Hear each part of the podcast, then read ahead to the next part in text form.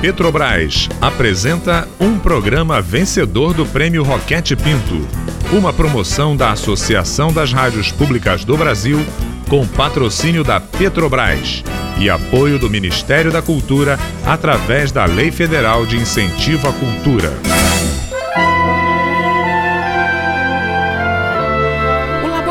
Aberto de interatividade da UFSCar tem o prazer de convidá-los para ouvir, a partir de agora, a radiodramaturgia Verdades Inventadas.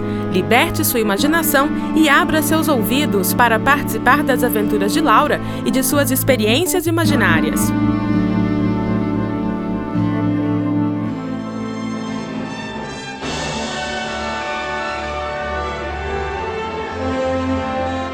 Era uma vez uma garota chamada Laura, menina esperta, curiosa, aluno do primeiro ano do ensino médio.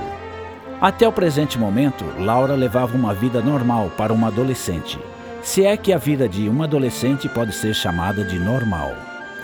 Nossa história começa no primeiro dia de aula do segundo semestre, mas como perceberemos no desenrolar dessa novela, começo e fim não são referências muito precisas para dimensionar o tempo.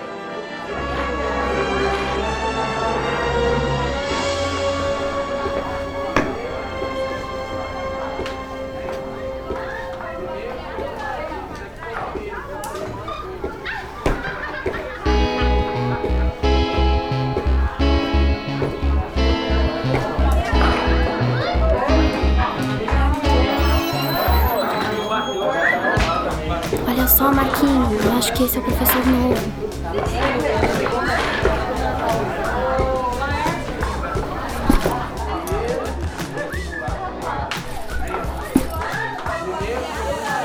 Bom dia, pessoal. Pessoal, bom dia. Oi, oi, tudo bem? Vamos lá? Bom dia. Bom, primeiro eu vou me apresentar. Meu nome é Pedro e eu serei o novo professor de literatura de vocês. Ah, literatura. Pois é vocês acharam? Que não teriam literatura esse ano? Eu esperava um pouco mais de entusiasmo de vocês na volta às aulas. Professor, não é bem isso, sabe o que é? É que a gente gostava bastante da aula do Maurício, nada contra a literatura. Fala por você. Como é seu nome? Meu? É. Laura. Então, Laura, a diretora já havia me falado que os alunos gostavam bastante do Maurício que ele era super divertido, fazia algumas dramatizações e que tinha até algumas músicas dos livros do vestibular. Era isso mesmo, senhor. O bom é que a gente nem precisava ler o livro para saber a história. Só decorar a música e já estava tudo certo. Um 10 garantido. Fala por você, Marquinho. Ah, então você é o Marquinho? É, é Marcos. Mas todo mundo me chama de Marquinho mesmo. Tá bom, Marquinho. Você acabou de justificar por que minha aula será diferente da do Maurício. Mas você vai fazer a gente ler todos os livros? Claro que sim. Lembra que eu sou professor de literatura. Mas mais do que fazer vocês lerem, eu vou ensinar a vocês como ler um livro. Professor, eu acho que agora você esqueceu que a gente tá no primeiro colegial, né? A gente já sabe ler. Escrever também, né? ah, então vocês estão mais avançados do que eu imaginava. Agora é sério, pessoal. Eu gostaria de apresentar a minha proposta de aula para vocês. E aí abrir para a gente discutir a melhor forma de conduzirmos os nossos encontros. Tudo bem? Tudo bem? Tudo bem? Ok, ó, vamos lá. Eu vou propor um exercício que, para funcionar, é muito importante que todos vocês se entreguem. Lá vem. Vai, gente, vamos fazer. Pelo menos vai matando o tempo, ela acaba mais rápido. Ó, vamos, vamos começar, gente. Vamos começar então, vamos lá. Eu quero, ó, primeiro, eu quero que todos vocês fechem os olhos. Vai, gente, todo mundo. Isso. Muito bom. Isso, muito bom. Agora, eu quero que todos imaginem um limão. Um limão bem verdinho. Vai, todo mundo comigo? Uhum. Agora, peguem uma faca e cortem o limão ao meio. Imaginem-se lambendo uma das metades desse limão que acabaram de cortar. E aí? Sentiram o azedo? Nossa, eu até salivei. E eu quase dormi. eu salivei também. Então, pessoal, alguém mais salivou ou sentiu o azedo do limão? Eu senti. Eu senti. Eu senti também. Eu também. Vocês salivaram porque o seu cérebro não é capaz de distinguir se vocês estavam realmente lambendo um limão ou apenas imaginando. Nossa, eu não entendi nada. A produção da saliva é uma resposta real a um estímulo imaginário. Eu vou explicar melhor. Você sabe que o limão é azedo e já salivou antes, quando tomou aquela limonada sem açúcar, não é? Isso quer dizer que o seu cérebro sabe a resposta para esse estímulo e quer dizer também que nós podemos trabalhar com experiências imaginárias, como essa do limão, que a gente acabou de fazer, para gerar aprendizagens reais. Continuo não entendendo nada. Também, se você parasse de falar e prestasse atenção no que ele tá falando, talvez você entenderia alguma coisa, Marquinho. Pessoal, essa foi uma amostra do que eu quis dizer antes, quando eu falei que iria ensiná-los a ler. Todos nós já sabemos que vocês sabem ler, mas o que eu quero é ensinar a vocês o prazer da leitura. E para isso, eu quero que vocês usem as experiências vividas de vocês para interpretarem os livros que nós vamos ler nessa disciplina. E mais ainda, eu quero que vocês usem isso para as outras aulas também. Mal sabe Pedro das consequências que esta pequena experiência com o limão terá na vida de Laura e Marquinho. Mas vamos continuar a ouvir sua aula. Como no exemplo do limão, usem as experiências de vocês, a bagagem que vocês carregam, para alimentar esse processo de aprendizagem. Estimulem a imaginação, se emocionem e criem vínculos com aquilo que estão lendo. Assim, além da gente estimular a nossa criatividade e tornar a leitura muito mais legal, aprendemos de uma forma mais crítica também. E fica muito mais fácil de lembrar do que foi lido depois. Caramba, será que ele tá bem louco? Marquinho, fica quieto! Professor, eu acho que eu entendi o que você falou. Mas o que eu não entendi é como é que a gente faz isso. Do limão eu até saquei, mas eu não consigo pensar em nada desse tipo para os livros que a gente vai ter que ler pro vestibular. Legal, Laura. Por isso que nós vamos começar com um livro que não é do vestibular. A gente vai começar com um livro de ficção científica, para que vocês entendam um pouco melhor o que são essas experiências imaginárias. Algum de vocês já leu A Máquina do Tempo? Ah, eu vi o filme. É aquele que o cientista volta no tempo para tentar salvar a namorada, não é? Ah, esse é o efeito borboleta. Ah, isso eu assisti. Vamos lá, pessoal. Ó, pessoal, vamos lá. Vamos continuar aqui, ó. Eu tô vendo que vocês são bem participativos, né? Esse livro rendeu dois filmes, um feito em 1960 e o outro em 2002, os dois chamados A Máquina do Tempo. E também influenciou e inspirou diversos outros, como o caso do que o Marquinhos falou, o efeito borboleta. Vocês sabem dizer alguma coisa sobre o filme ou o livro? Outro dia eu vi um documentário sobre viagem no tempo, que dizia que esse livro influenciou muitos cientistas. Pois é, Laura, e é verdade mesmo.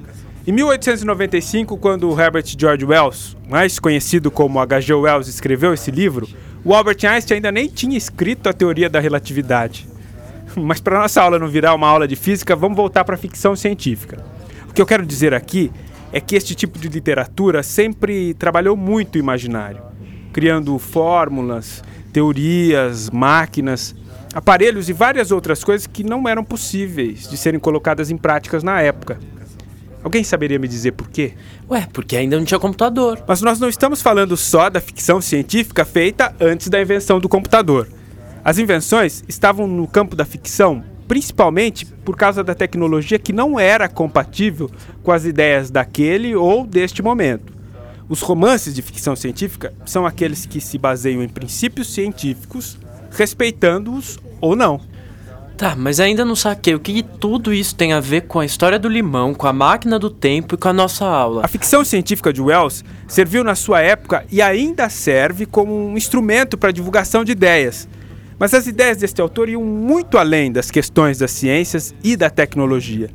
Ele trazia uma crítica social na sua obra, projetando no futuro consequências do progresso científico para a própria humanidade. É, professor, mas nem toda ficção científica é assim, né?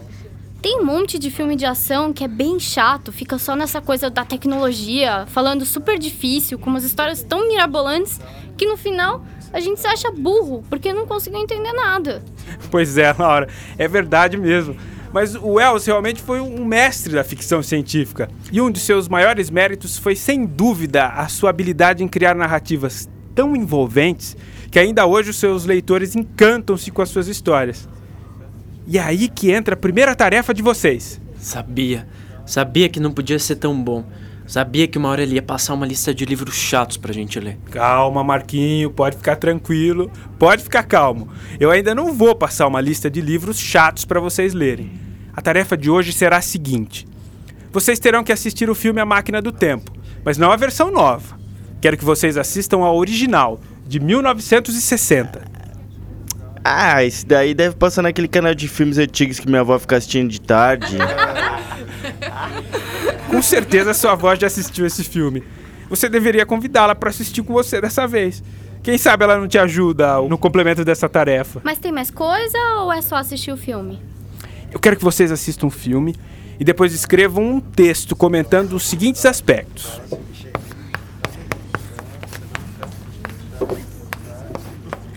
Eu quero que vocês lembrem da história do limão e de como podemos fazer as experiências imaginárias virarem conhecimento e que vocês aprendam com isso. Quero que cada um de vocês encontre o viajante do tempo e nessa viagem tentem entender sobre o que o filme trata, nas suas entrelinhas, nas entrelinhas da história, em como esse filme foi pensado, por que desse figurino, por que dessa trilha sonora, como esses viajantes estão sendo retratados, enfim, por que o futuro é desse jeito? O futuro poderia ser diferente, não é?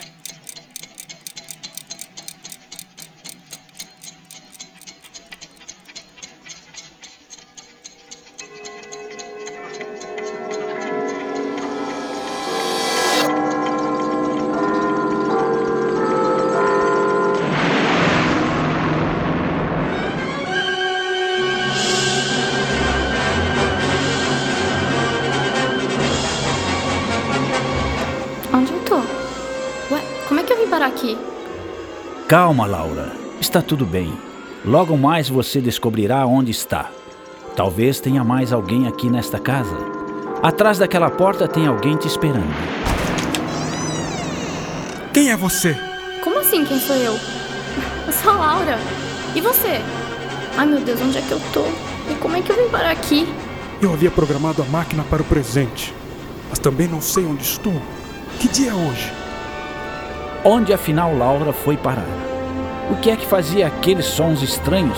E principalmente, quem era o visitante que acabava de chegar? Não perca a continuação dessa aventura no próximo episódio de Verdades Inventadas.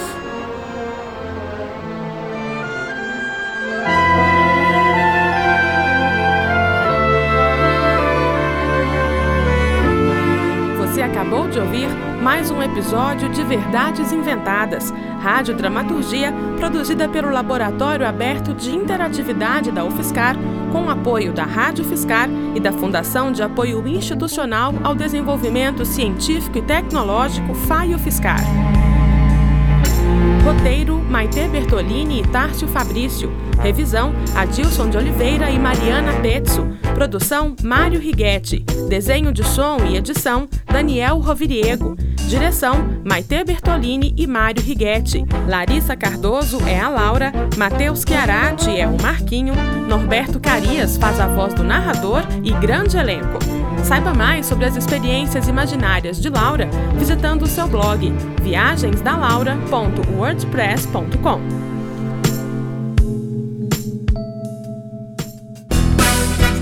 Este programa foi um dos vencedores do Prêmio Roquete Pinto, uma promoção da Associação das Rádios Públicas do Brasil, com patrocínio da Petrobras, com apoio do Ministério da Cultura, através da Lei Federal de Incentivo à Cultura.